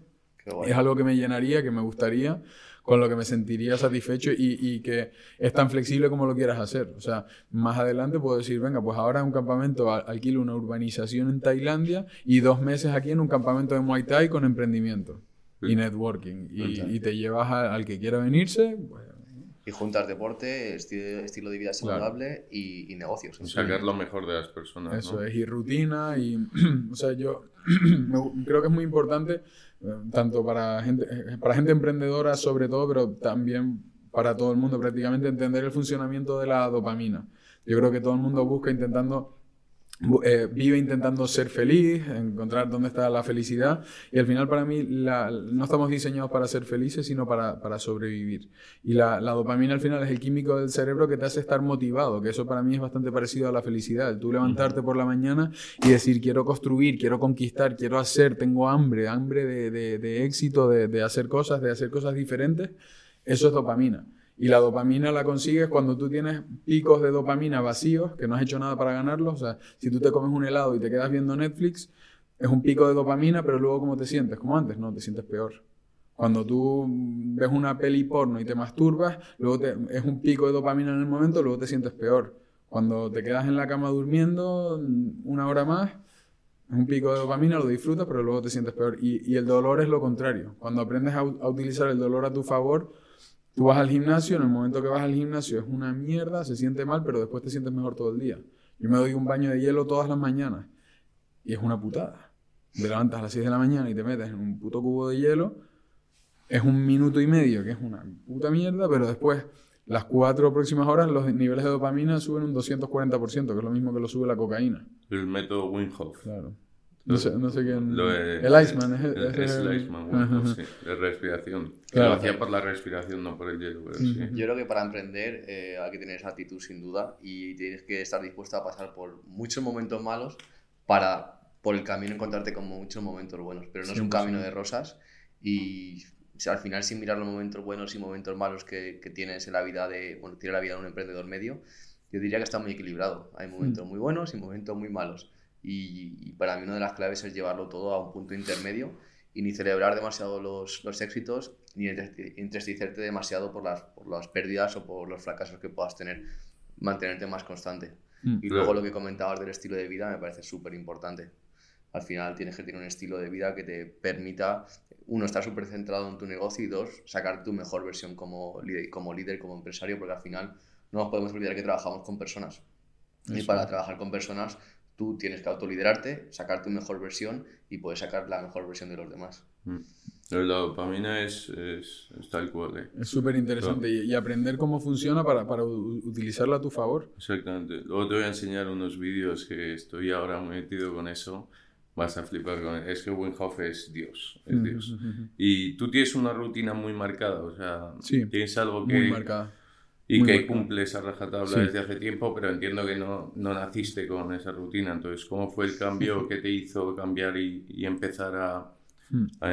y, me, y me, parece fundamental porque luego cuando, cuando llegas a... Bueno, cuando tienes éxito, digamos, emprendiendo, te colocas en una posición donde yo perfectamente, teniéndolo prácticamente todo delegado y demás, yo podría levantarme a las dos y media de la mañana si me da la gana.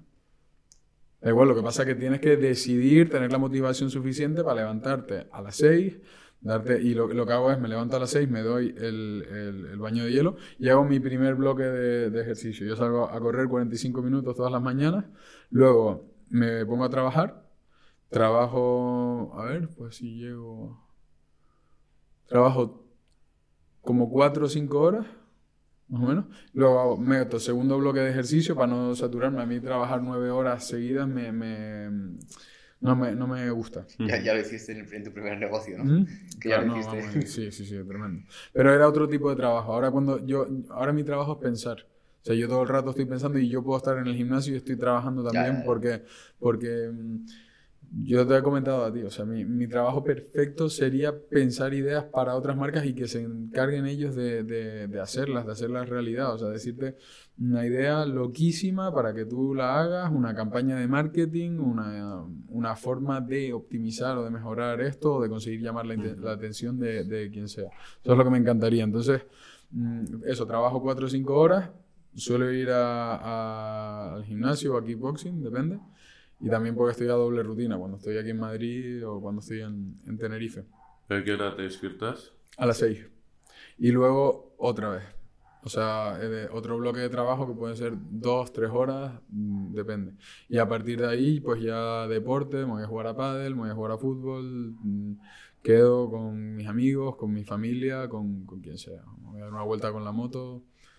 Ahí ya... Pero en un día de laboral, o sea, un día un sábado lo entiendo, pero un lunes, por ejemplo. Es así. Despiertas a las 6, tal. Ah, bueno, no, no distingo mucho tampoco entre fines de semana y entre semana. muy O sea, tú un domingo también trabajas cuatro horas. Cuatro o cinco horas. 4 o 5, hago deporte y otras 3, 2, 3, Los 4. domingos también. Sí, normal. No, no suelo distinguirlo mucho tampoco. Y mm, yo creo que aquí has comentado algo muy interesante que es el reto que supone llegar a un punto X, a un objetivo, pues ya puede ser de facturación, en tu Ujú. caso número de locales, número de negocios, etcétera. Y luego hay un segundo objetivo, un segundo reto, que es mantenerte. Hmm. ¿Y para ti cuál es más difícil? ¿El primero o el segundo? El primero. Llegar. Sí, todo el mundo dice que, que lo difícil no es llegar, es mantenerte. Yo creo que un cojón, vamos. Lo de- a ver, mantenerse luego es medianamente, depende del modelo de negocio, pero, joder, para la, la gran mayoría de, de, mm, de modelos, lo realmente difícil, hablando estadísticamente, llegan un 4%. De los Sí, que sí. llegan se mantienen un, un 50%, ¿vale? Bueno, la, la estadística te, te favorece. Lo, co- lo complicado es escalar de, de una, de una panadería se convierte en levadura madre, una.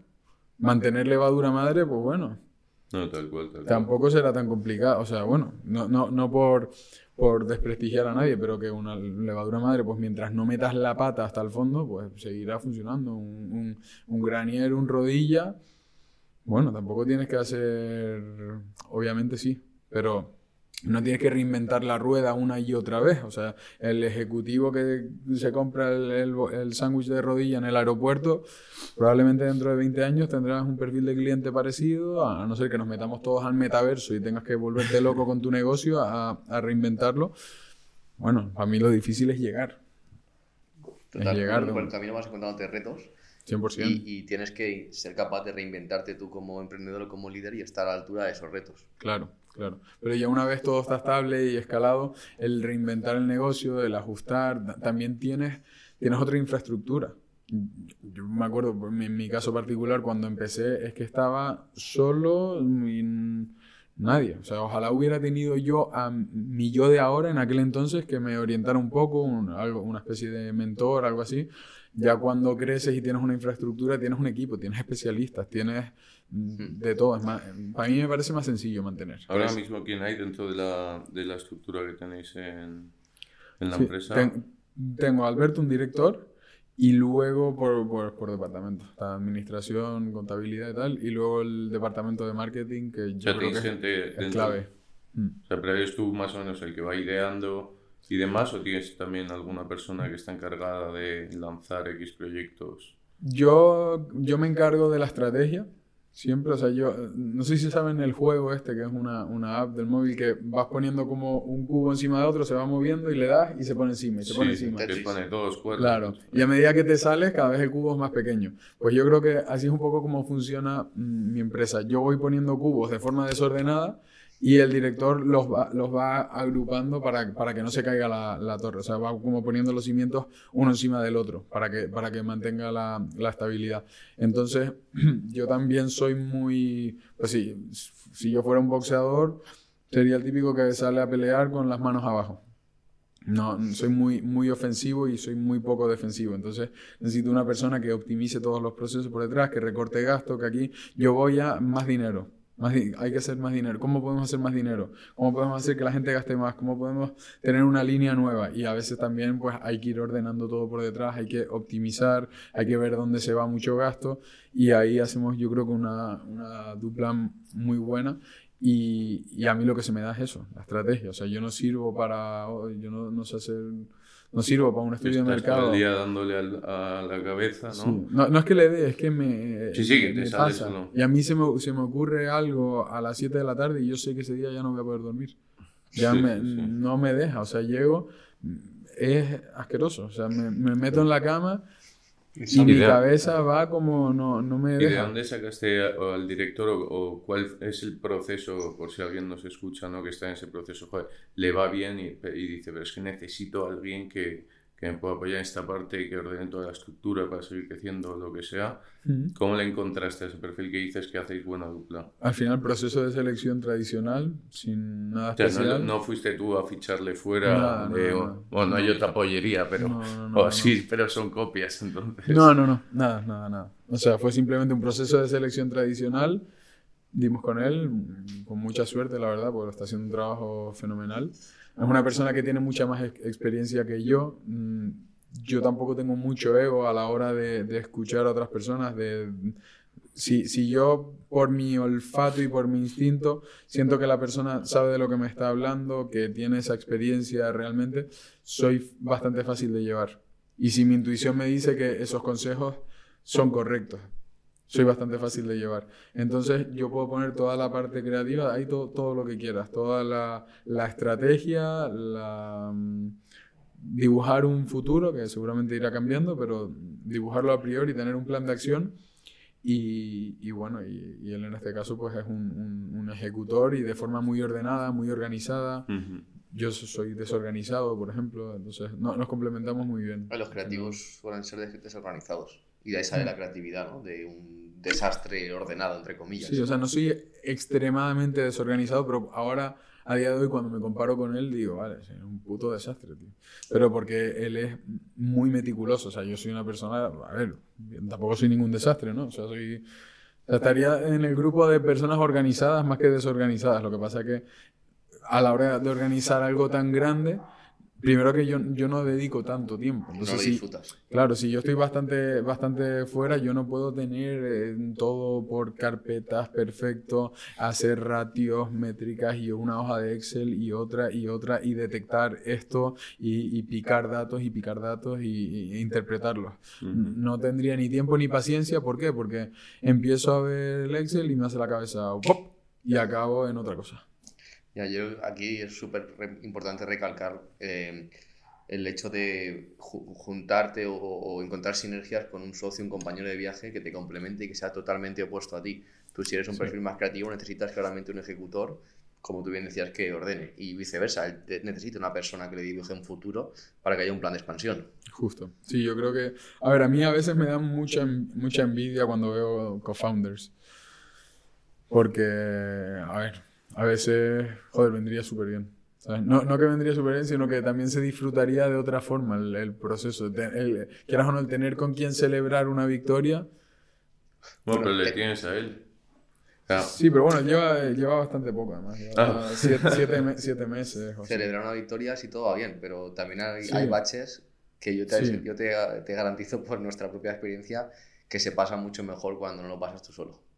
Cuando, sí puedes... cuando, no lo pasas solo. Claro, o sea, cuando claro. hay un cofundador es mucho más fácil pasar un bache, una época mala, claro. pero al final tú se lo cuentas a tus padres, a tus amigos, pero nadie te entiende, nadie no, está en el barro contigo. Totalmente. Entonces, eh, el hecho de tener un, un cofundador, obviamente no todo es un camino de rosas, pero por nuestra experiencia, de, podemos decir yo los dos que, que es mucho más positivo. Bueno, repartes penas. Repartes penas, para ti, la mitad para mí. repartes trabajo, al final es como tener dos directivos muy centrados en dos áreas muy diferentes y, mm. y, y, bueno, pues yo creo que es una apuesta muy acertada. Eh, hay que encontrar a la persona adecuada porque al final son, son caminos muy, sí, sí. es un camino largo, es un camino muy intenso y que salen chispas de vez en cuando, pero si encuentras a la persona adecuada yo creo que es un acierto. Sí, a mí es algo que eso que me, me da cierta envidia muchas veces de porque al final todos los procesos de afrontarlos de forma solitaria en todos los ámbitos, pero después es complicado porque es que es un compromiso ya no por la parte de la otra persona, sino también por mi parte. Yo soy una persona muy impulsiva, muy cambiante, entonces yo necesitaría llegar a un acuerdo y que esa persona lo tenga muy claro. Es un, no es un compromiso, es un matrimonio, diría yo. Claro. Prácticamente. Sí. A la buena y a las malas. Sí, sí, sí. Pero esa persona tiene que entender, por ejemplo, que yo estoy a mil cosas. Entonces que yo puedo Imagínate, por ejemplo, con, con la, la, pollería, y que yo tengo la idea, pero la hago con, con, otra persona. Mi idea, mi estrategia y mi tal vale el, el, 50%, pero a lo mejor esa otra persona va a sentir que es una injusticia porque yo solo doy destellos de...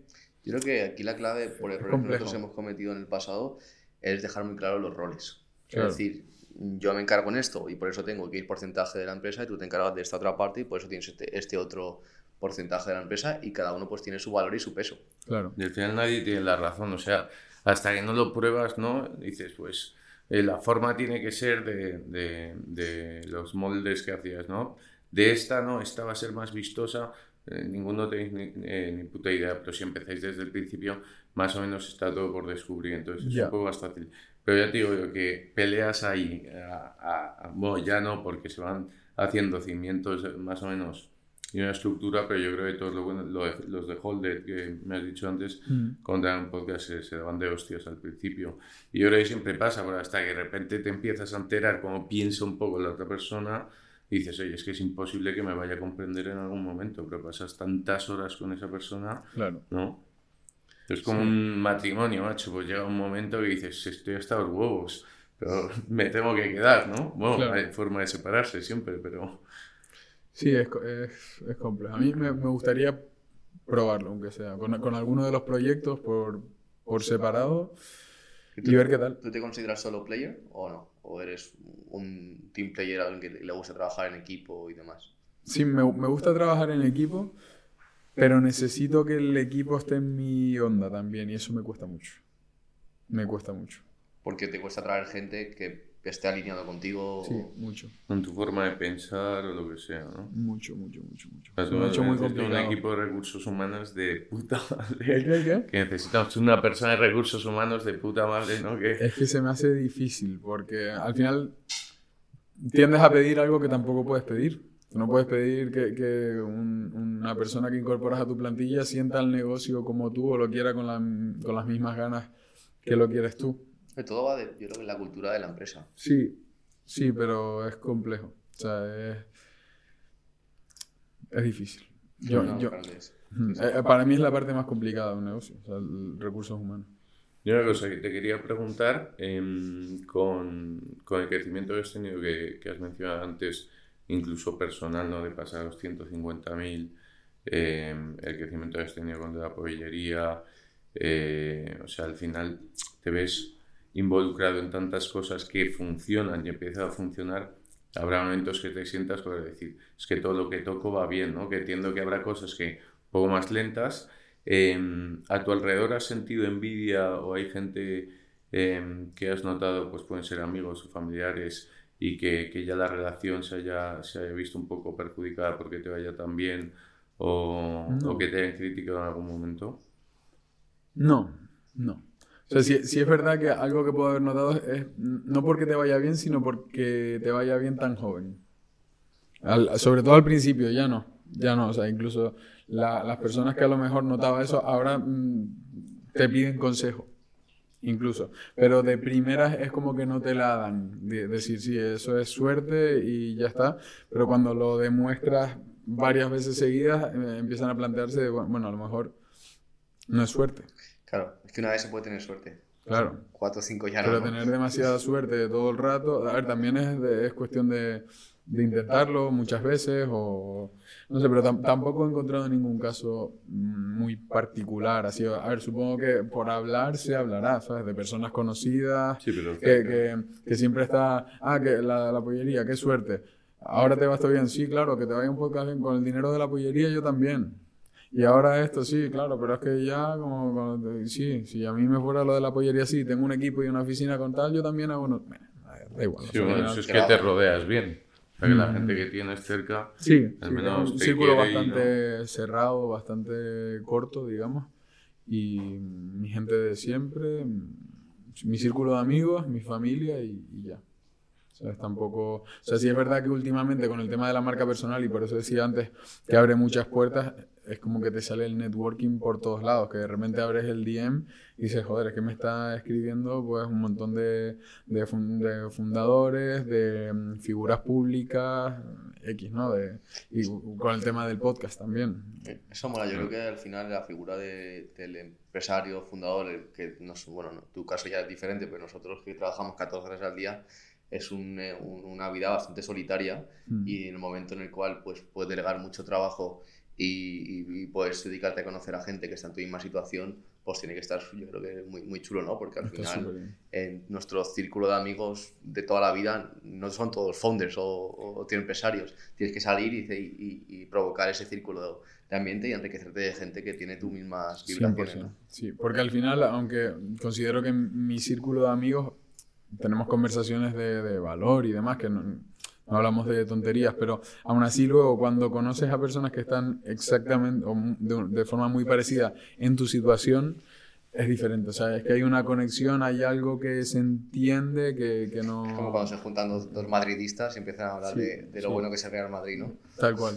Sí, sí, totalmente, totalmente. Pero eso hay muchos grupos, ¿no? La digo que están ahí, bueno, hay gente que conocemos que, que han creado, personas, pero ya que tendrán 50 años y que, que, que montan proyectos y los montan entre ellos, y al final empezaron a quedar eh, un jueves de cada mes o algo así, Claro. pues decían, es que en mi casa no me entienden, eh, ¿sabes? mis colegas tampoco, necesito a alguien que le diga, oye, ¿esto cómo lo ves? Porque me dice a Peña que estoy loca, ¿no?